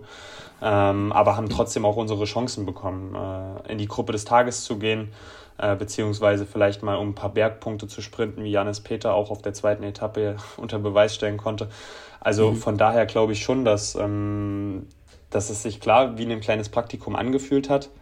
aber natürlich solche Rennen auch, auch ganz, ganz anders ablaufen als, als jetzt ein Baby Giro oder ein U23-Rennen an sich, ähm, die einfach viel unkontrollierbarer, chaotischer, mhm. hektischer und unvorhersehbarer ablaufen. Das ist mhm. dann schon, schon was ganz, ganz anderes, ähm, wo man gar nicht irgendwie so sich einen Plan zurechtlegen kann, logischerweise. Das mhm. natürlich probiert, aber dann im Rennen natürlich agieren muss ähm, und auch reagieren muss. Äh, mhm. das, sind, das sind dann schon irgendwie so zwei, zwei unterschiedliche Welten. Ähm, einfach auch der Tatsache geschuldet, dass, dass die großen Teams bei der Deutschlandtour viel, viel mehr Ruhe ausstrahlen und ähm, das Renngeschehen halt auch entschleunigen äh, an Punkten, wo es halt nicht notwendig ist, hektisch äh, bzw. schnell fahren zu müssen. Ähm, ja, das ist dann okay, also doch wie eine Art kleiner oder wie ein kleines Praktikum gewesen auf alle Fälle. Mhm, mh. Was würdest du, was würdest du den Jungs mitgeben, die, die dieses Jahr mit der Nationalmannschaft dabei sind? Die, die das noch nicht, noch nicht in den Genuss gekommen sind?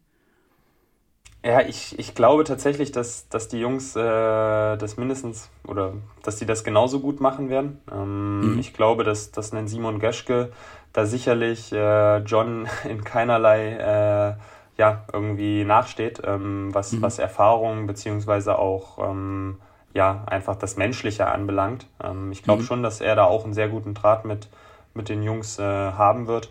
Ähm, und ich glaube, dass die Konstellation wirklich funktionieren kann. Ich, ich denke, mit einem Jonas Rapp gibt es einen sehr, sehr bergfesten Fahrer, der, der Simoni da lange unterstützen kann. Äh, auch einen mhm. Janis Peter oder einen, einen Moritz Kretschi und Permin Benz und Tom Lindner. Also, das sind keine Pfeifen, die dort am. Nee, richtig, ja. das sind keine Pfeifen, die am Start stehen.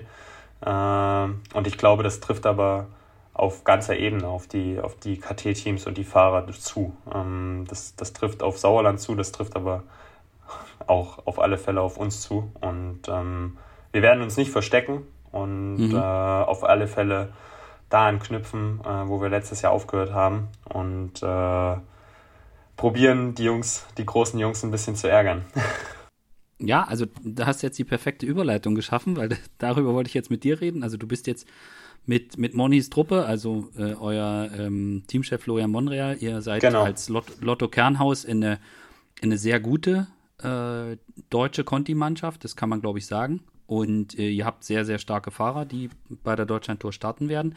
Wie, also zwei Fragen in einer wieder gestellt, das mache ich ganz gerne. Also erstens, wie wichtig ist die Deutschlandtour für euch? Und zweitens, mit was für einer sportlichen Ausrichtung geht ihr dahin? Denn ich kann mir vorstellen, bei einem wenn man sie in die Startliste von der Deutschlandtour guckt, dann werdet ihr da mit anderen Gedanken in das Rennen gehen, als ihr das äh, vielleicht bei einem, weiß jetzt nicht, wo du zuletzt gefahren bist, aber vielleicht irgendwie bei einer, äh, bei einer Rundfahrt in Tschechien oder so, die nicht ganz dieses Niveau an, an Starterfeld hat. Ja, auf alle Fälle. Äh, also alles in allem muss man erstmal sagen, die, die Deutschland-Tour ist unheimlich wichtig für, für unser Team. Ähm, mhm. Auch wenn wir jetzt nicht äh, an Koblenz vorbeifahren, wo, wo wir unseren Teamsitz haben. Ähm, aber grundsätzlich ist es die einzige äh, ja, Rundfahrt, äh, die durch Deutschland führt und dann direkt auf dem ja, höchsten Niveau, äh, beziehungsweise auf dem Punkt Pro-Niveau. Ähm, ja. wo, wo wir uns einfach präsentieren können. Ähm, wir haben hart für die Nominierung gekämpft. Das muss man dazu sagen. Äh, es gibt nicht für jedes deutsches Nachwuchsteam einen Platz. Und umso glücklicher waren wir natürlich, dass wir nominiert worden sind und die Möglichkeit erhalten. Und das möchte man dann natürlich den Sponsoren und auch dem Veranstalter zurückzahlen. Ähm, mhm. Und das möglichst mit guten sportlichen Leistungen. Das sind äh, Dinge wie, wie Gruppen, in denen man einfach präsent ist, äh, wo man äh, ja, äh, sich möglichst sportlich zeigt, ähm, aber auch im Finale auf einzelnen Etappen. Wir haben mit einem Joshua Huppertz, äh, einem Alexander Talton äh, wirklich ja auch zwei Fahrer die, dabei, die auf einzelnen Etappen beziehungsweise auch bei einer Bergetappe ähm, ganz, ganz weit kommen können. Und ähm, mhm. ich glaube, man stellt sich als Einzelner oder man, man hat natürlich individuelle Ziele als einzelner Sportler, aber das große Ziel als, als Mannschaft ist es dort einfach, sich zu präsentieren und ähm, ja, um rote Rückennummern, um Trikots eventuell und halt mhm. wirklich Tagesergebnisse zu fahren. Und ähm, ich glaube schon, dass wir in der Lage sind, und ähm, hoffe auch oder weiß, dass ich dazu auch mein, mein Bestes beitragen werde und äh, vielleicht sogar mal oder in der einen oder anderen Gruppe sitzen will und werde und mhm. ähm, dort, dort dann äh, ja möglichst weit kommen möchte. Also man, glaube jeder Hörer hat schon mitgekriegt, du bist jetzt eher nicht so der, der dick auf die Sahne haut. äh, eher, eher, eher zurückhaltend formuliert, ähm, was mir sehr sympathisch ist. Aber äh, ist, hast du schon, also bist du jetzt, du hast gesagt, ihr habt jetzt noch nicht genau euch die Etappen äh, im Detail angeguckt, aber ist das schon so, wenn du jetzt sagst, okay, Prolog, gut, äh, das ist jetzt, klar, da wird wahrscheinlich jeder irgendwie so schnell fahren, wie er kann. Aber äh, eigentlich ist, wäre ja für dich jetzt schon irgendwie so erste Etappe in Thüringen. Ich kann mir vorstellen, Familie, Freunde, Bekannte, äh, du wirst da wahrscheinlich jeden sehen an der Strecke. Äh, ist das schon so, dass du sagst, okay, also für mich ist, du bereitest dich jetzt quasi auf die erste Etappe so vor wie in Anführungsstrichen auf eine WM oder so. Also ist das, ist das in deinem Kopf jetzt schon so, okay, das ist die erste Chance äh, das ist meine Etappe in Anführungsstrichen. Äh, da bin ich jetzt, da gucke ich jetzt schon besonders drauf. Oder ist das, ist das jetzt von mir in so einer Radsport-romantischen Vorstellung mit so einem Lokalkolorit? Ist das überhaupt nicht so? Äh, ist das eher so, dass ihr grundsätzlich drauf guckt, okay, wir haben hier als Team irgendwie Ziele und äh, oder und es macht für dich jetzt gar keinen Unterschied, ob ihr da jetzt in Thüringen rumfahrt oder ob das wie im vergangenen Jahr äh, in, in Mecklenburg-Vorpommern ist. Nee, nee, nee, natürlich. Also ich glaube, ich habe die gleiche rosarote Brille wie du auf. okay. Nein, also ich bin natürlich äh, sehr, sehr motiviert. Also wie gesagt, ich kenne die Strecke in- und auswendig und werde dort auch meine Ambitionen anmelden. Ähm, aber nichtsdestotrotz ist Radsport eine Mannschaftssportart. Und ähm, schlussendlich werden wir uns als Mannschaft dort äh, einen guten Plan ähm, ja, äh, überlegen, um, um mhm. möglichst erfolgreich zu sein.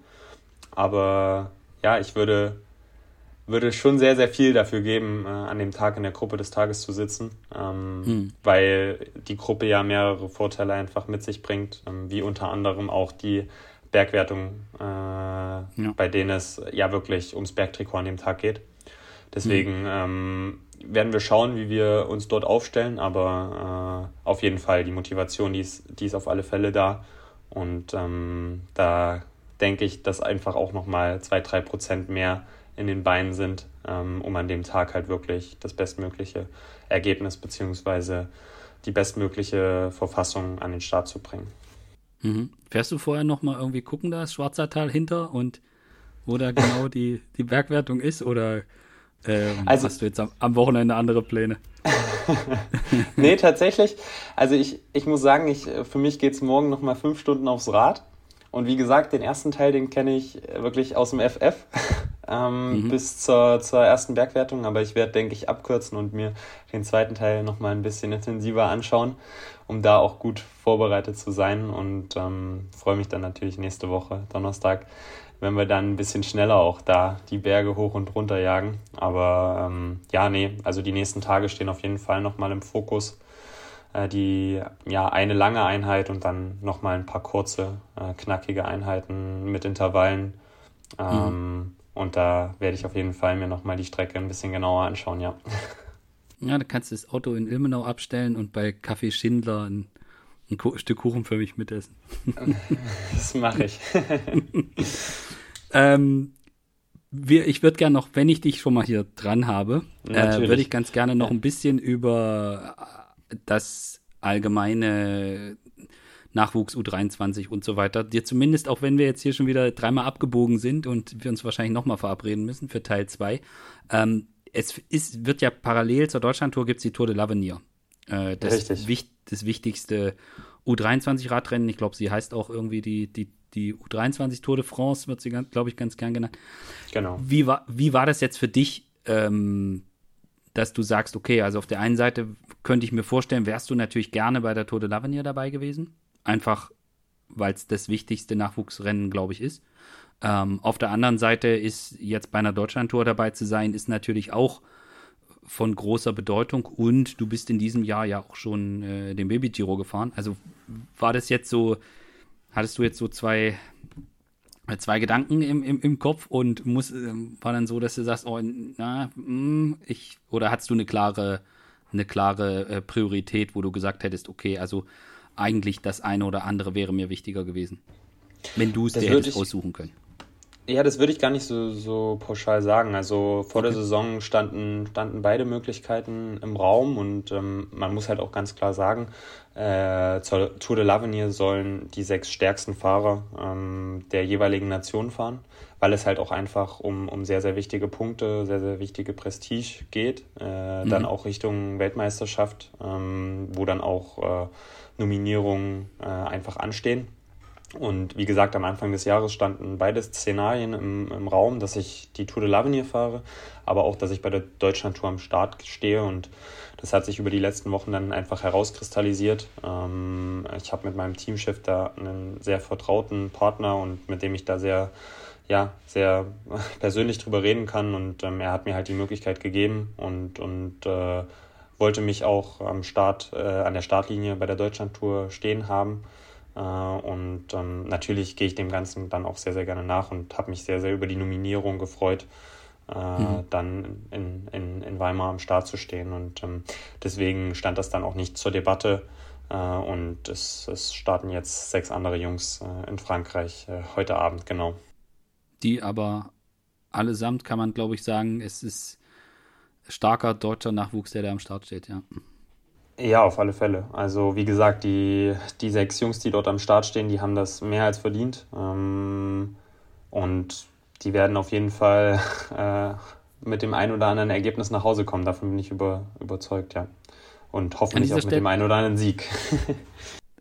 an dieser Stelle führen wir jetzt nicht die Diskussion über Virtual-Profis, die bei der Tour de l'Avenir starten, äh, sondern wir führen die Diskussion darüber, also mein Eindruck jetzt gerade auch beim Giro d'Italia, also ich fand das Niveau beim U23 Giro, was ich so mitbekommen habe, ja, also ich habe jetzt, ne, war ja. jetzt nicht so, dass man das Rennen komplett äh, live bei GCN und Popcorn auf dem Schoß verfolgen konnte. Aber das, was ich so mitbekommen habe und was ich auch so von finnischen Twitter-Accounts, die die Werte ausgerechnet haben und so mitbekomme, das Niveau also jetzt beim Giro war dieses Jahr abartig.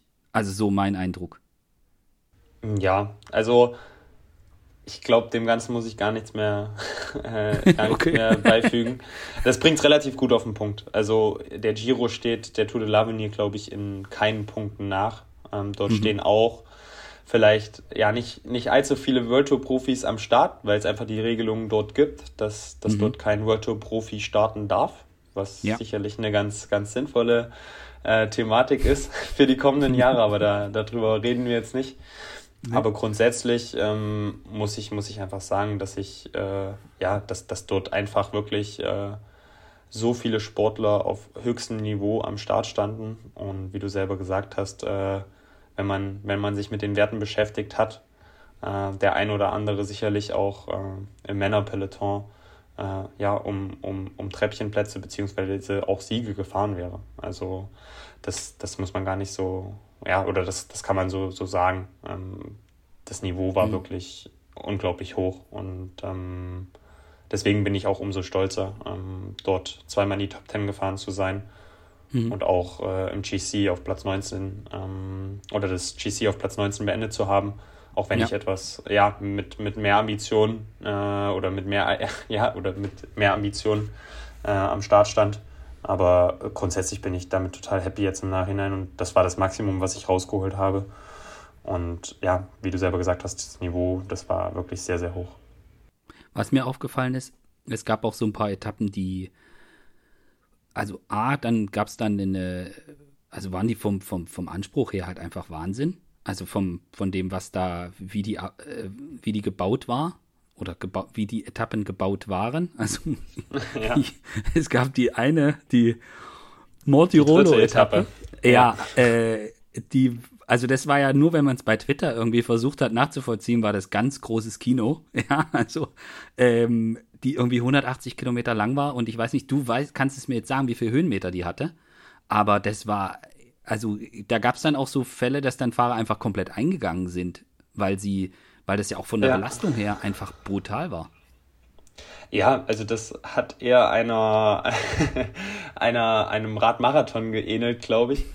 Also offiziell waren es 178 Kilometer und knapp 5000 Höhenmeter. Ähm, ich glaube 5100 oder 5200 sogar. Äh, wobei man halt sagen muss, äh, dass wir die erste Stunde neutralisiert den ersten Berg hochgefahren sind und dann mit einem scharfen Start und Platzregen in die erste Abfahrt äh, abgebogen. Lecker. das äh, war auf jeden Fall auf jeden Fall meine Erfahrung wert. Aber ja, die Etappe, die war der absolute Wahnsinn. Also wirklich, ähm, wir, jeder hatte, jeder hatte ein Stück weit Angst oder Respekt vor der Etappe. Und ähm, ja, äh, ich glaube, jeder, der dort ins Ziel gekommen ist, ähm, der eine mehr, der andere weniger, ähm, ja, hat sich, hat am Abend die Beine gespürt. Also wirklich, ähm, dort sind nur einzelne Gruppen angekommen, Fahrer alleine. Und ähm, das war, das war wirklich von dem ersten Pass, vom Passo del Tonale bis wirklich ähm, ins Ziel äh, Vollgas. Ähm, vorne für die Jungs, aber auch für die Jungs, die abgehangen waren und ums Zeitlimit gekämpft haben. Also das war ein richtig, richtig harter Tag. Mhm. Ja, und die Abstände, die dann da auch entstanden sind. Also ich meine, Leo Hater, der, ja, der fährt, glaube ich, in einer eigenen Liga. Äh, ja. Oder an dem Tag, glaube ich, war es so. äh, und ich glaube auch während des Giro hat er da, muss man nicht drüber zu diskutieren, wer da berechtigt gewonnen hat. Äh, aber da kommt irgendwie, der zweite hat irgendwie fünf Minuten und auf Rang 10 sind es schon sieben Minuten Abstand. Und dann setzt sich das so quasi nach hinten, nach hinten fort. Also, das ist schon, äh, das war schon ziemlich, äh, ein ziemlich heftiges Ding, wo ich auch, so von außen betrachtet, ich habe mich dann auch gefragt, muss das sein? Also brauchst, brauchst in der U23, brauchst so eine Etappe? Also ich weiß nicht, wie du dazu stehst, aber ich habe so gedacht, boah, also mh, hm, weil ich meine, wie du es gesagt hast, das war die dritte Etappe. Ähm, ich, also, wenn du da, also da musst du schon zu den aller, aller, allerbesten gehören, dass du dann irgendwie dich halbwegs nochmal von so einem ja. Ritt dann, dann erholen kannst. Und dann nochmal, ich meine, äh, die Rundfahrt ging ja dann noch ein paar Tage. Das äh, stimmt, das, ja. Also, ich weiß nicht, wie siehst du das? Fandst du das zu krass für die U23 oder sagst du, naja, das ist dann halt auch mal so eine Standortbestimmung? Also ich bin da so ein bisschen oder, oder muss ganz ehrlich sagen, ich glaube schon, dass es auf jeden Fall eine Erfahrung für jeden einzelnen Sportler war. Ähm, mhm. Was man in dem Zusammenhang nicht vergessen darf, ist, dass, dass, dass halt wirklich äh, Jungs mit 18 dort am Start stehen, aber auch Jungs mit 22, mhm. also halt wirklich vier Jahre Unterschied in der ja. Entwicklung einfach auch gegeben ist. Ähm, mhm. Und grundsätzlich äh, ist es halt auch da liegt es in der Hand der, der Verantwortlichen, also wirklich der, der Teams, der Trainer, ähm, der sportlichen Leiter, dann halt auch die Jungs darauf gehend oder daraufhin ähm, so vorzubereiten ähm, und halt auch den Kader danach äh, zu nominieren. Ähm, also mhm. wir haben auch äh, erstjährige Jungs bei uns äh, im Team und ähm, für die stand das am Anfang der Saison gar nicht im Raum, dass die zum Giro fahren einfach mhm. der Tatsache geschuldet, dass das im ersten Jahr ähm, nach Total dem Wissensstand der Trainer und der sportlichen Leiter einfach viel zu früh gewesen wäre. Mhm. Und auch trotz dessen, dass dann viele Jungs bei uns im Team auch mit Covid beziehungsweise mit, mit körperlichen Verletzungen zu kämpfen hatten, äh, war das trotzdem so, dass die Jungs, äh, die jungen Jungs außen vor geblieben sind und ähm, die Zeit bekommen, sich zu entwickeln. Ähm, deswegen, ja. also ähm, schlussendlich äh, ist das äh, sicherlich auch irgendwo nur äh, ja, eine Präsentation gewesen vom Giro, ähm, zu zeigen, was, was hier einfach möglich ist. Und mhm. wir werden da sehen, was der Giro nächstes Jahr im Petto hat. Aber grundsätzlich ähm, ist es halt auch die Verantwortung der, der einzelnen Teams, halt dort die Jungs halt auch vorzubereiten, beziehungsweise danach dann halt auch zu nominieren. Ähm, ob das dann mhm. für einen Erstjährigen oder Zweitjährigen sinnvoll ist, sei mal dahingestellt. Aber selbst ja. das hat man ja gesehen mit einem Lenny Martinez oder einem äh, Roman Gregoire, äh, dass, dass es auch möglich ist, im ersten Jahr dort ganz, ganz weit zu kommen und vorne reinzufahren.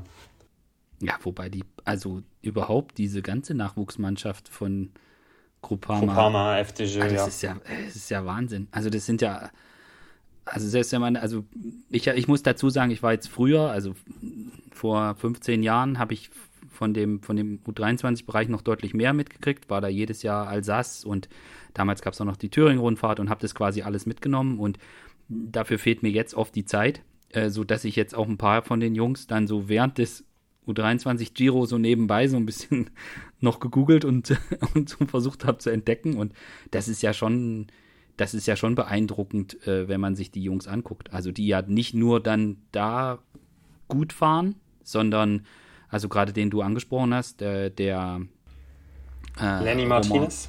Nee, Oder der, Roman Gregor, ja. Der fährt, der fährt ja auch bei allen schweren Eintagesrennen, ist der Typ irgendwie vorne mit dabei. Ja, also absoluter Wahnsinn. Ähm, also man wusste, dass er als Europameister aus der U19 sicherlich kein unbeschriebenes Blatt sein wird äh, und in die U23-Kategorie äh, wechselt. Aber nachdem er dann Liège U23, ähm, zwei italienische Eintagesrennen und ja. Flash Ardennes äh, alle vier Rennen in Folge gewinnt, stand, glaube ich, außer Frage, dass er ja einer der größten oder eines der größten Talente für die kommenden Jahre ist und mhm. wurde ja mehr als verdient mit einem Zweijahresvertrag bereits ausgestattet äh, und darf ja, sich krass. dann die kommenden Jahre auf jeden Fall dann mit den ganz großen Jungs messen. Ja, und wenn man so insgesamt guckt, ähm, da sind schon, da kommen jetzt schon so ein paar, ein paar Remcos. also, ja. ja. ja. also irgendwie, man hat ja schon, also Lenny Martinez, du hast den angesprochen, oder Martinez, ich weiß nicht, der ja. wie man den Franzosen da jetzt aussprechen möchte, und Leo Hater, und also das sind ja jetzt schon ein paar, wo man, wo ich jetzt auch so mich gefragt habe, also wir haben damals um Remco so einen riesen Hype gemacht, was ja auch einfach auch an den Ergebnissen lag, also weil er da ja. einfach in den Junioren immer mit einer Viertelstunde Vorsprung gewonnen hat und aber wenn man, also ich frage mich jetzt auch, wäre der Hype, wenn es jetzt kein Remco gegeben hätte, würde man jetzt genauso einen großen Hype um die Jungs machen? Weil das, was die jetzt nicht in den Junioren, sondern direkt in den ersten ein, zwei Jahren äh, in der U23 machen, finde ich ja, ist, ist ja ebenso beeindruckend. Also, das habe ich mich jetzt ja. so gefragt. Ich weiß nicht, wie du weiß nicht, du hast wahrscheinlich den, den Remco-Hype aus einer anderen Perspektive mitgenommen, weil du mit ihm, weil du mit ihm Rennen gefahren bist. Aber also genau. die Frage habe ich mir einfach gestellt. So, weil viel schlechter sind die nicht, die da jetzt das rumfahren. Auf alle Fälle. Also klar, man, man kann sicherlich sich streiten, ob das damals mit Remco die beste Idee war, aber ich glaube, er hat das direkt bei den ersten Rennen äh, bewiesen, dass das gerechtfertigt ist und war.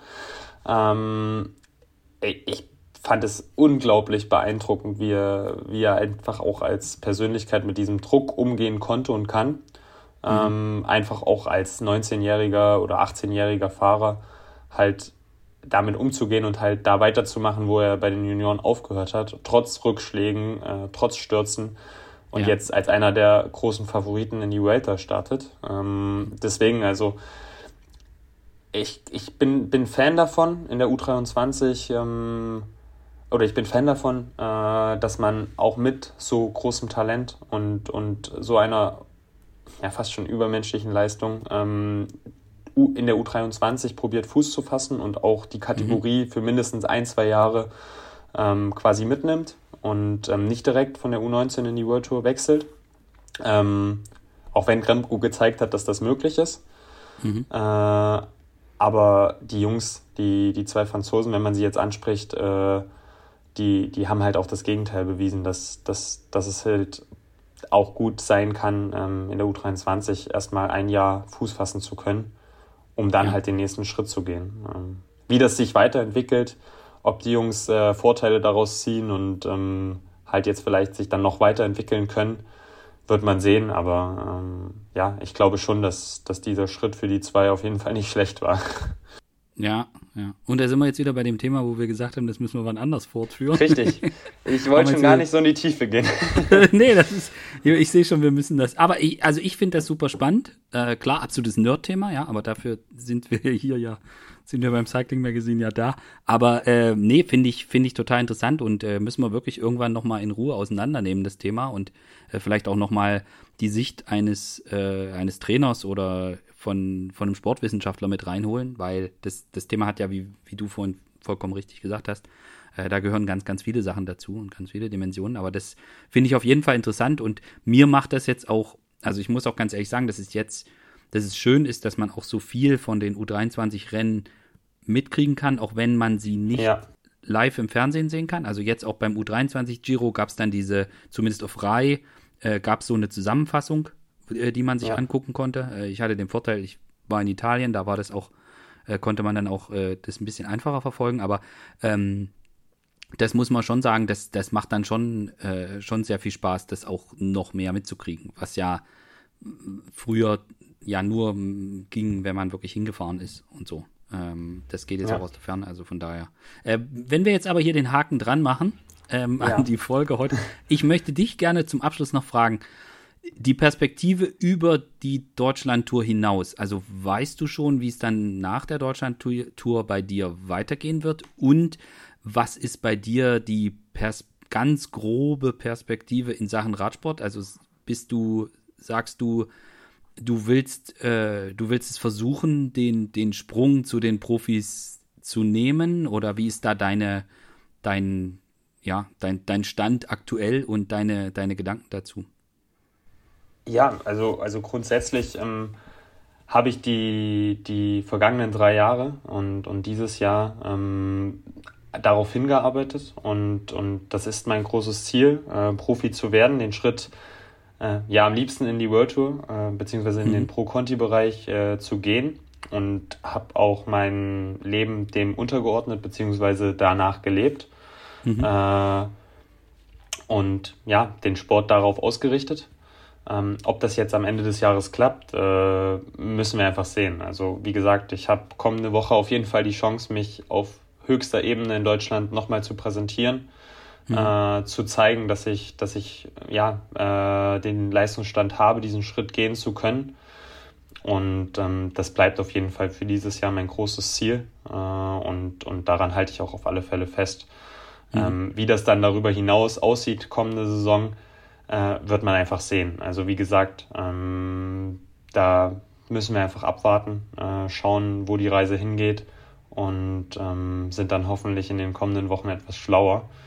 Mhm. Aber ja, die, die letzten Jahre habe ich auf jeden Fall darauf hingearbeitet und auch dieses Jahr komplett ähm, darauf ausgerichtet, den Schritt gehen zu können. Mhm. Und ähm, gebe dafür auf jeden Fall jetzt die, die kommende Woche nochmal alles. Mhm, mhm. Ja, äh, ich meine, du hast ja mit deinem Bruder jemand, der auch den Radsport sehr intensiv betrieben hat und äh, dann eine berufliche Karriere in eine andere Richtung gegangen ist. Äh, und zumindest was ich jetzt so gehört habe, äh, führt er kein schlechtes Leben. äh, also, also, nee, es ist ja schon so, dass man, dass es, ähm, wenn man, so wie du sagst, sich drei Jahre ausrichtet auf etwas, ein Ziel und ich meine, du machst den, den Radsport ich weiß nicht seit wann, aber seitdem, glaube ich, schon sehr früh damit angefangen und hat den großen Bruder und du siehst jetzt da, also ich glaube, es ist schon nochmal was anderes, wenn du weißt, okay, also mein Bruder hat auch den Sport sehr, sehr lange gemacht und hat sich für was anderes entschieden und man sieht, dass er, äh, dass, dass da eine, dass eine Perspektive auch anders aussehen kann, als jetzt unbedingt, ich muss unbedingt Radprofi werden, sonst geht irgendwie äh, die Welt unter. Geht, ja. geht meine Welt und also ja. Ähm, also kann ich mir zumindest vorstellen, dass in dem, wie du sortierst und was für dich wie wichtig ist, dass das schon auch gut ist, wenn du sagst, okay, ja, ich, ich kann mich, kann mich 100% auf etwas einlassen, aber du weißt auch, äh, dass es andere Optionen gibt, wenn, wenn man, ähm, wenn, wenn dem nicht sein soll. Ja, und es gibt ja immer wieder Sportler, die, es gibt auch Beispiele, die, die in der U23 gehadert haben damit, ob sie sich wirklich vorstellen können, ein Berufssportlerleben zu führen, die sich dann dafür entschieden haben, äh, Profi zu werden und ähm, sagen, sie, sie finden das gut, sie haben sich da gut eingelebt so und äh, andere treffen andere Entscheidungen. Also äh, das ist ja. ja. schon, das ist ja schon was, was man auch, was man auch wollen muss. So, will ich wirklich Profi werden mit, mit den Dingen, die da eben dazugehören? Oder will ich das nicht unbedingt? Das ist jetzt auch wieder ein spannendes Thema. Können wir nochmal eine Podcast-Folge ja. können, können wir noch eine Podcast-Folge zu machen. Deswegen äh, war da meine Frage, aber ich habe, ich habe dir entnommen, äh, du äh, wirst äh, bei der bei der inoffiziellen ja. Thüringen-WM nächste Thüringen Woche am genau. ersten Tag wirst du eskalieren und, und hast den, ähm, ja, also die, die Leistungsfähigkeit. Ähm, ich glaube, also das, was ich über dich weiß, ist, dass, äh, dass du schon sehr viel Talent mitbringst und ähm, das ja auch mehrfach mit guten Leistungen gezeigt hast. Und äh, wenn da die Tür aufgehen sollte, äh, dann, dann wäre das ja schon was, wo man sagen kann, okay, äh, das, das wäre, also sag ich, ich würde es dir gönnen, wenn, wenn da ein Weg kommt. Aber die Frage ist natürlich, ob du den Weg gehen willst, aber das hast du mit einem Ja beantwortet. Zumindest, in, genau. Zum, zum, zumindest jetzt für mich.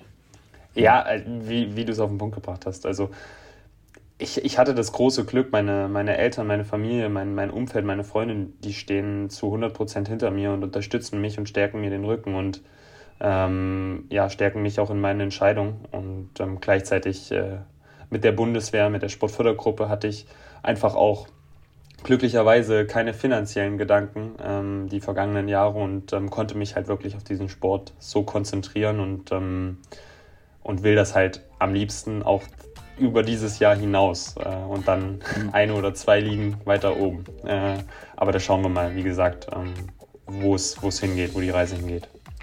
Ja, ich sage Dankeschön äh, und äh, wir sehen uns in Weimar.